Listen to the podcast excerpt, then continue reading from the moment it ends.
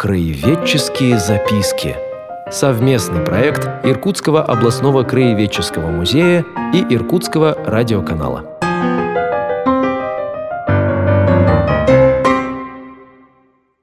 Добрый день, уважаемые радиослушатели. В эфире снова программа «Кровеческие записки». И я, ее ведущий, Артем Валерьевич Чермаков, ученый-секретарь Иркутского областного кровеческого музея, продолжаю знакомить вас с музейными новостями, с новыми музейными проектами.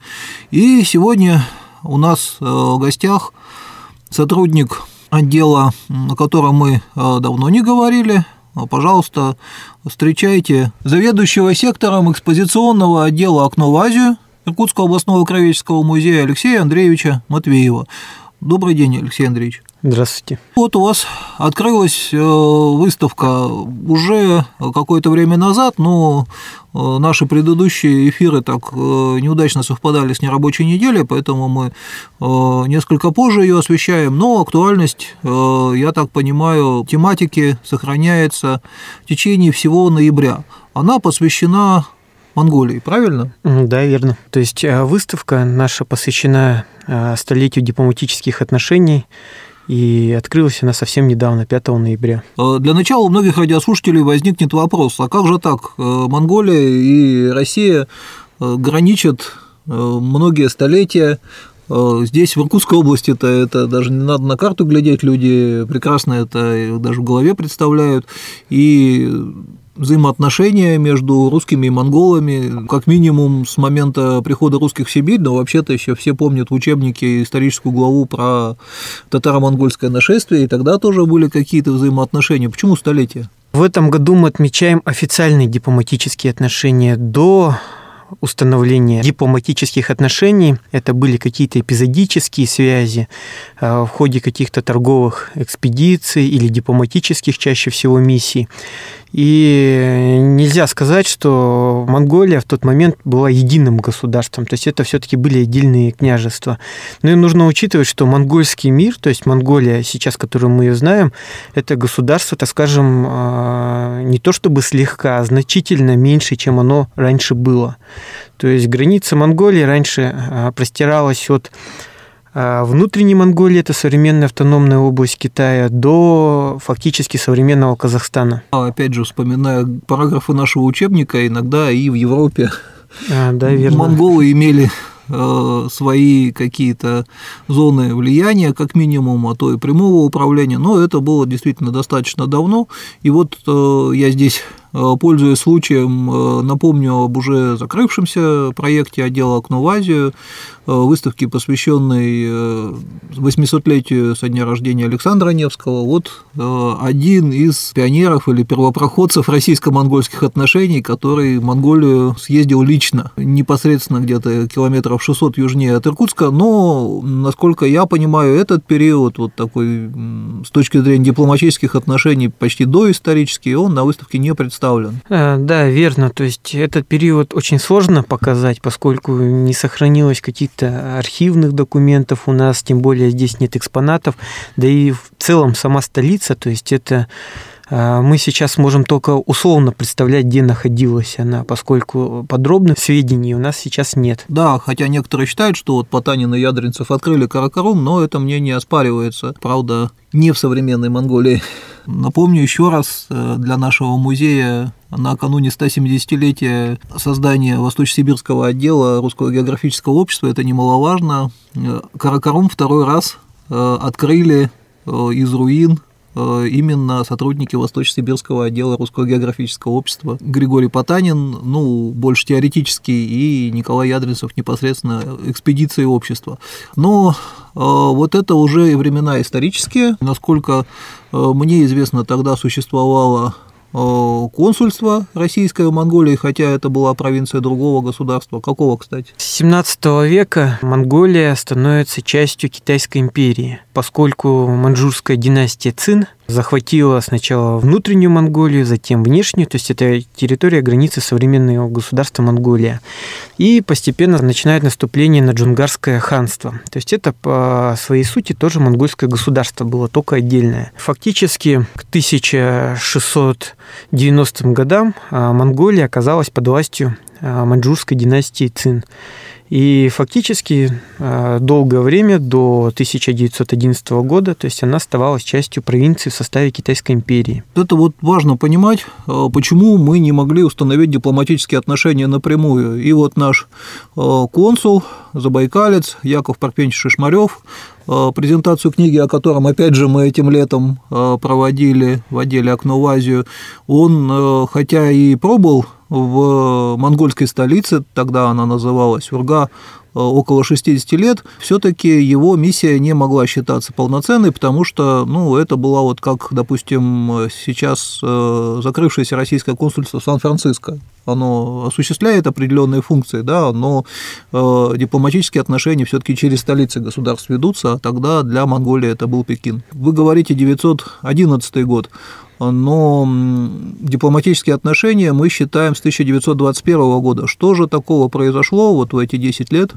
э, что трансформировало радикально как карту мира, так и взаимоотношения между двумя народами? Здесь, скорее всего, нужно рассматривать период не 10 даже лет, а, наверное, середину 19 века. Это отчет мы берем опиумные войны. В Китае были такие войны между а, странами Запада.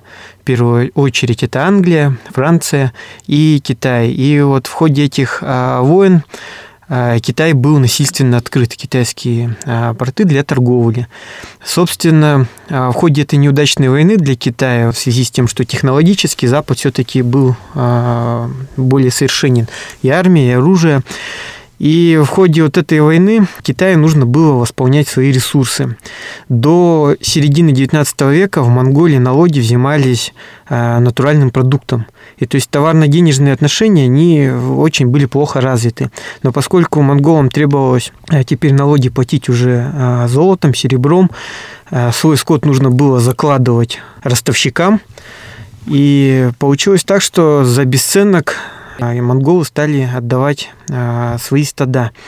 А, происходило всеобщее обнищание населения, то есть население беднело очень стремительно. Китайские ростовщики стали не то чтобы монгольское население в долги вгонять, то есть местами оно было практически на рабском положении.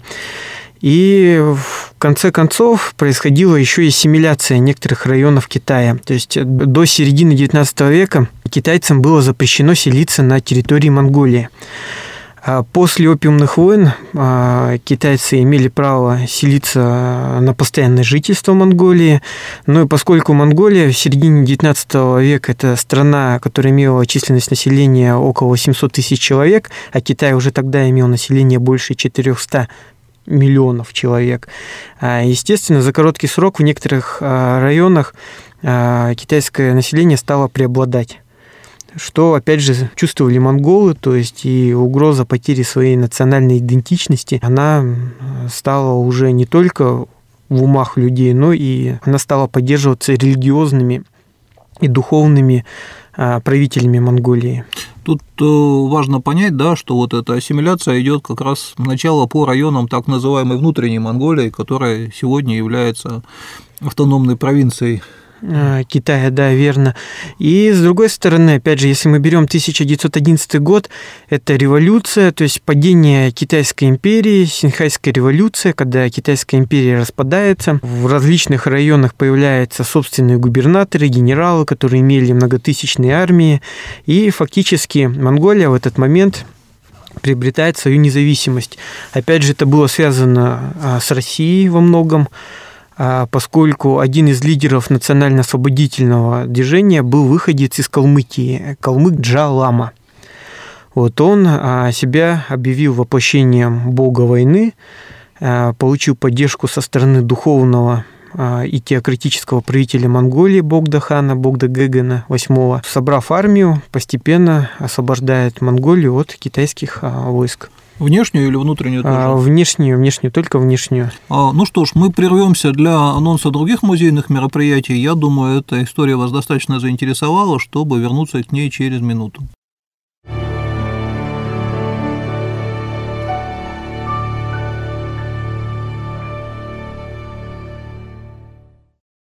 В музейной студии Иркутского областного краеведческого музея с 21 октября работает выставка «Эксперт» На ней представлены произведения, выполненные в тиражных графических техниках иркутскими художниками, а также работы из коллекции музея. Помимо работ авторов, на выставке экспонируются эскизы, матрицы и инструменты, посредством которых производится печать художественных изображений. В залах студии организованы экспериментальные мастерские, где каждый желающий может попробовать себя в той или иной технике – линогравюра, монотипия и гравюра на картоне, узнать особенности каждой из них, а также создать свой собственный оттиск. Адрес музейной студии – улица Карла Маркса, 13. Телефон для предварительной записи 200 368. Напоминаем о необходимости соблюдения масочного режима и социальной дистанции при посещении музея.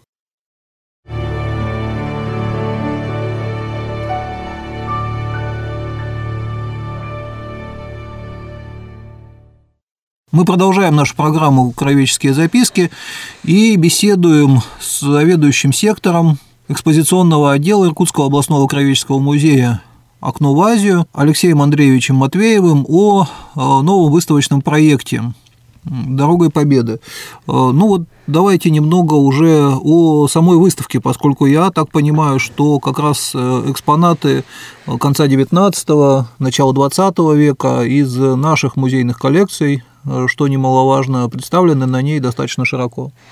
Да, действительно, у нас в фондах хранятся уникальные экспонаты, и мне иногда даже кажется, что мы сами не понимаем ценности этих экспонатов. То есть, ну, не только музейные сотрудники, иркутяне, ученые, исследователи, поскольку в фондах у нас есть э, экспонаты Потанина, Ядринцева, Клеменца, Подгорбунского, и вот сейчас даже, ну вот а, в данный момент изучаем коллекцию Пандера более подробно. То есть это был такой достаточно интересный немецкий ученый российского подданства, конечно.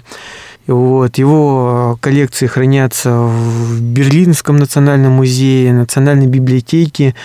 А, за его коллекциями охотились э, музеи Великобритании. Но вот в фондах нашего музея есть э, достаточно большая коллекция по буддизму, которая была приобретена благодаря, опять же, Григорию Николаевичу Потанину и а, графу Игнатьеву. Эта коллекция была приобретена к а, выставке 1888 года. Это была первая в России буддийская выставка, посвященная буддизму. Она проходила у нас в Иркутске. Видите, сколь многого мы не знаем. И какие же экспонаты можно увидеть из э, этой коллекции сегодня? Сегодня эта коллекция представлена в основном а, металлической пластикой, то есть это различные изображения божеств, бодхисаттв буддийских, затем различные археологические находки, как правило, это медальоны из а, глины, вот а, у нас на выставке представлены Потанина.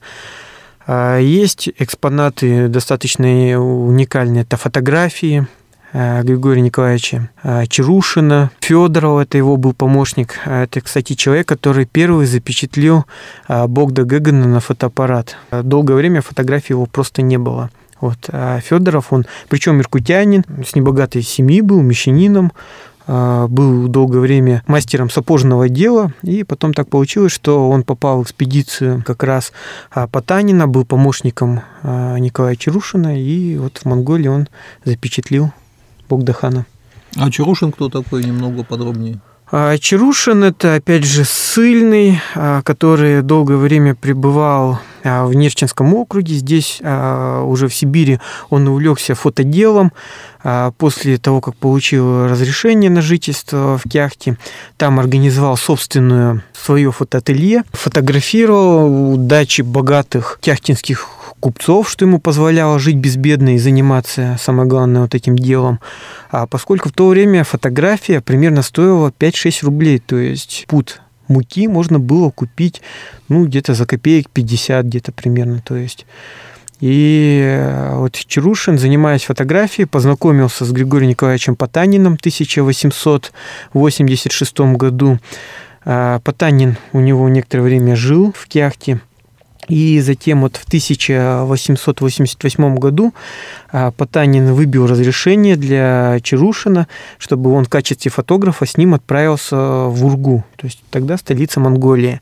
И вот в Монголии они занимались фотографией. Это была а, такая больше даже а, этнографическая экспедиция. Они фотографировали монголов, собирали антропологические данные.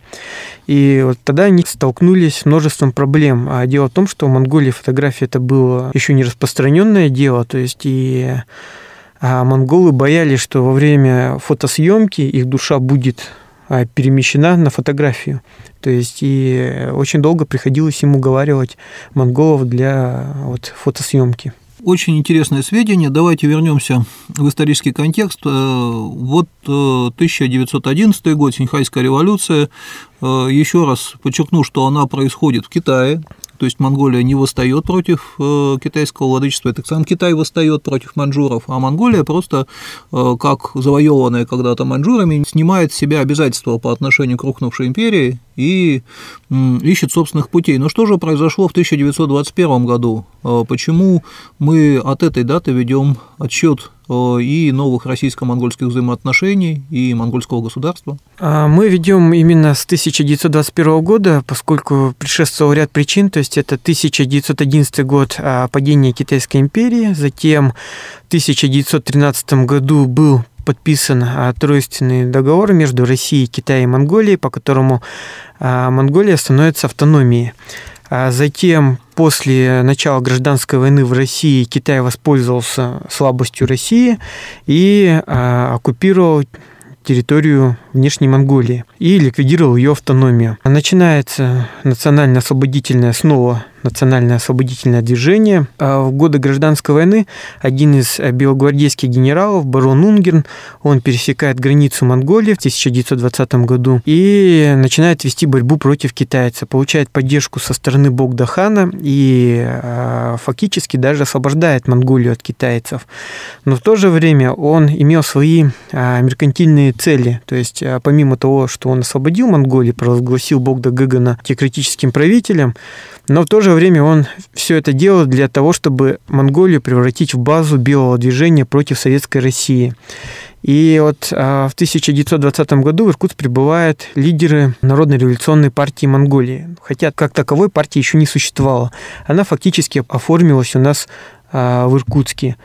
А, этих лидеров еще называют знаменитая монгольская семерка. Ну, самые, наверное, нам известные фамилии это Э, Сухобатор и Чебосан. То я думаю, что многие впервые узнали, ну, а многие обновили знания по поводу того, в честь кого у нас называется одна из центральных улиц, улица Сухобатора. Это э, не случайно, тем более, что и на этой улице стоит ряд зданий, э, которые связаны с его биографией. А на выставке что-то связано с Сухобатором? А на выставке у нас представлена копия костюма Сухобатора, причем а, хоть этот экспонат является копией, но он а, по-своему уникален, поскольку он был сделан в первой половине 20 века, и он был сделан для художника Развожаева, который рисовал картину а, встречи монгольских лидеров с Лениным. То есть в 1940-е, 50-е, да и последующие года такие картины они были наиболее популярные.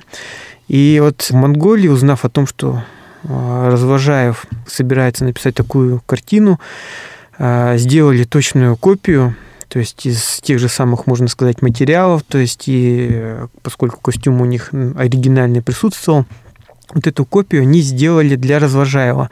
Ну а после а, уже смерти художника его сын эту копию костюма уже передал нам в музей. И как в дальнейшем развиваются отношения, у нас нет возможности объять все, поэтому мы сейчас прервемся для анонса других музейных мероприятий, а потом еще немного поговорим о выставке «Дорогой Победы».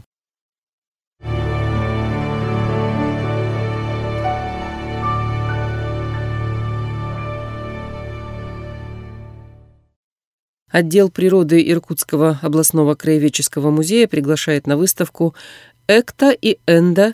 Паразиты человека и животных». Посетители увидят на ней различные виды паразитов, узнают о заболеваниях, которые они вызывают, и о профилактике заражения этими заболеваниями. Паразитические организмы издревле существуют в природе и являются источником многих болезней человека и животных. Они используют хозяина как источник питания, а также во многих случаях как среду обитания. Эктопаразиты обитают на теле хозяина и связаны непосредственно с кожными покровами. Эндопаразиты живут в организме хозяина и поражают внутренние органы.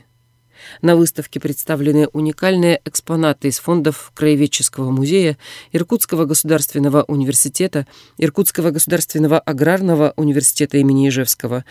Выставка будет работать до 1 декабря текущего года по адресу улица Карла Маркса, 11. Телефон 34 28 32. Напоминаем о необходимости соблюдения социальной дистанции и масочного режима при посещении музея.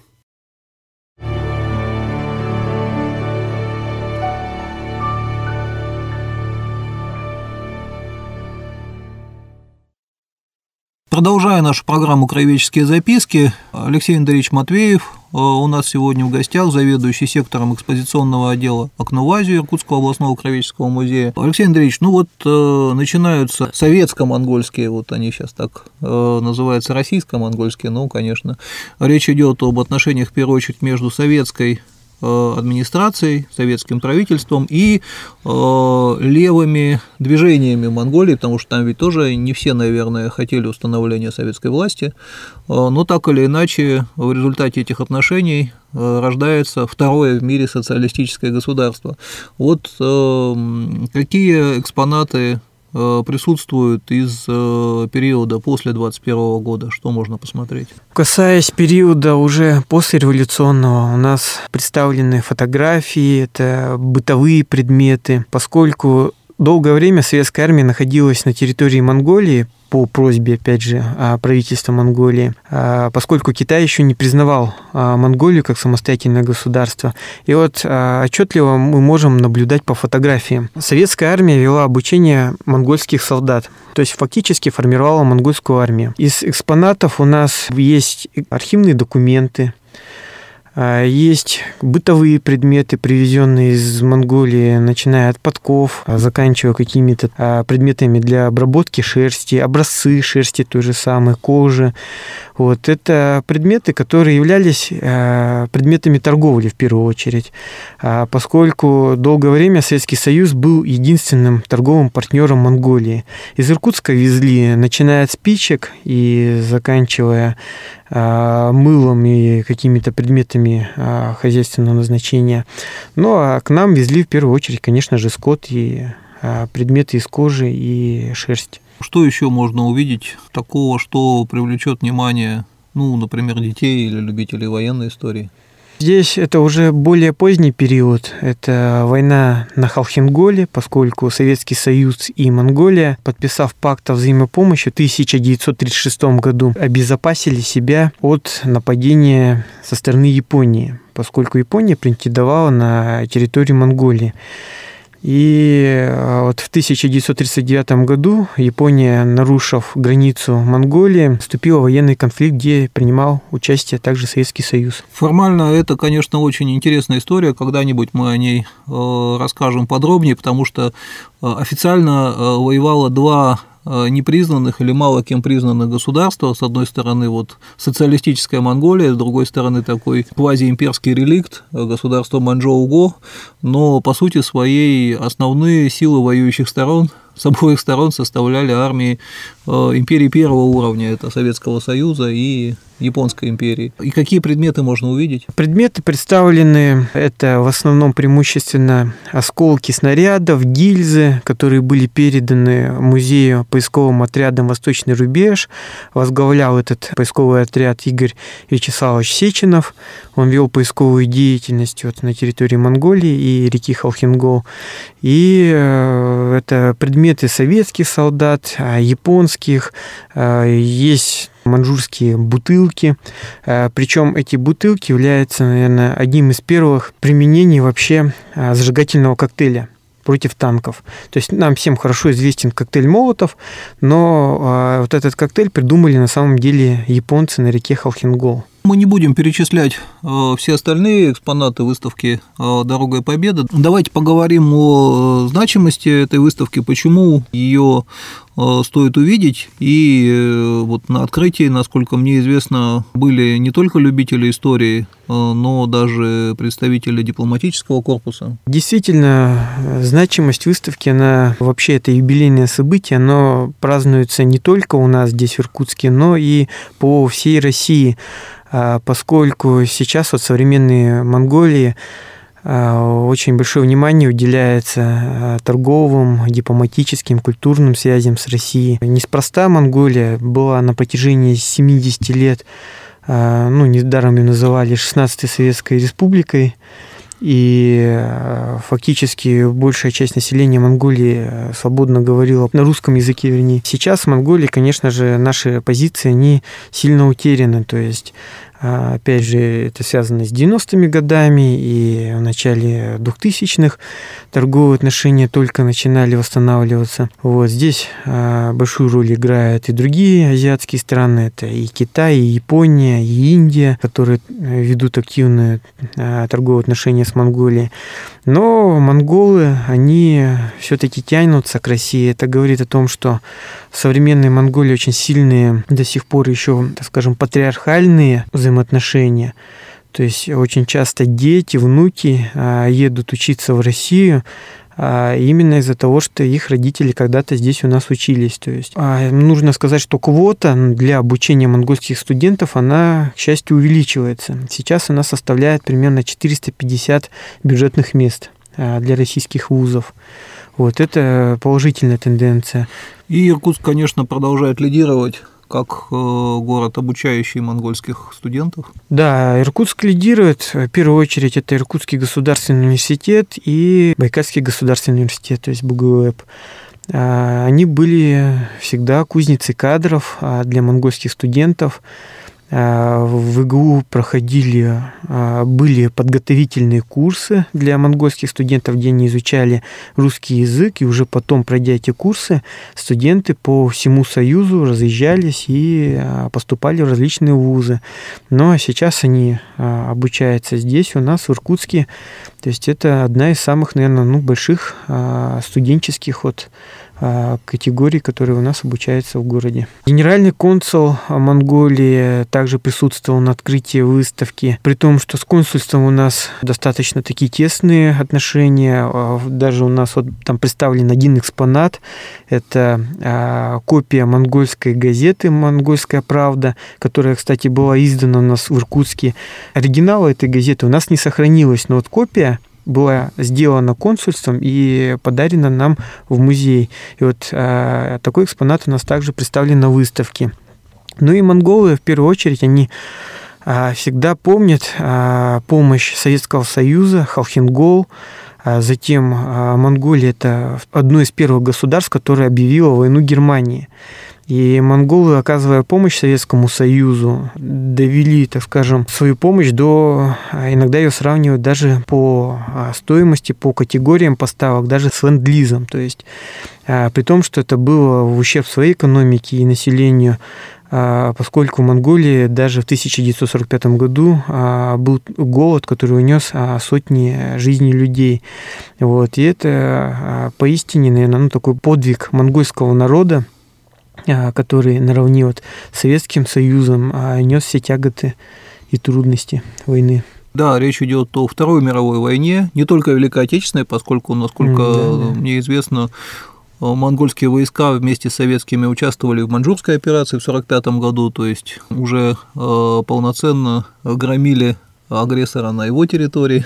А, да, действительно, то есть для Монголии это был а, вопрос не помощи какой-то чужой стране, это был в первую очередь вопрос сохранения своего государства, а, поскольку в случае разгрома Советского Союза просторы Монголии, они были для Японии одной из первых для захвата. То есть и Монголия была бы захвачена Японией. Но а дальше мы можем только понимать, что произошло бы с монгольским народом, который насчитывал э, не больше миллиона человек.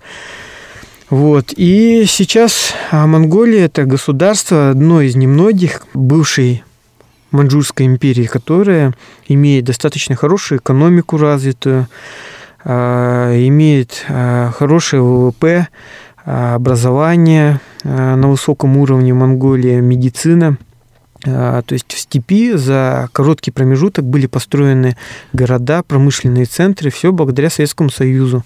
И сейчас а, монголы об этом помнят. Все это так или иначе представлено на выставке «Дорогой Победы», о которой мы сегодня говорили. У нас в гостях был заведующий сектором экспозиционного отдела «Окно в Азию» Иркутского областного краеведческого музея.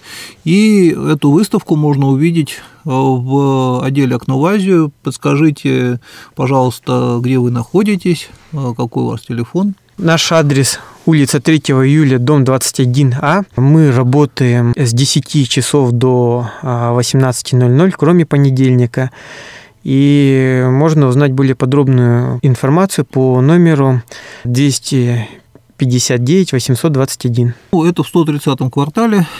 Соответственно, выставка продлится э, несколько месяцев в зависимости от интереса к ней уже среди российских граждан. Будем надеяться, что этот интерес будет проявлен, э, хотя, конечно, вот э, новые коронавирусные ограничения э, накладывают свой отпечаток на посещение музея, но о них и о других музейных проектах можно всегда в рабочее время более подробно узнать по телефону 33 62 30 и на нашем музейном сайте www.museimirkutsk.com.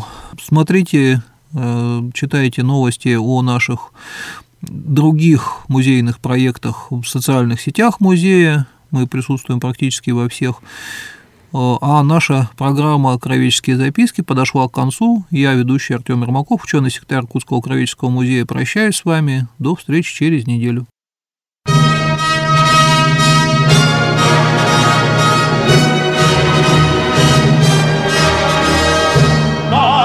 Степной простор. Песня летит, как птица, сердце монгольских гор.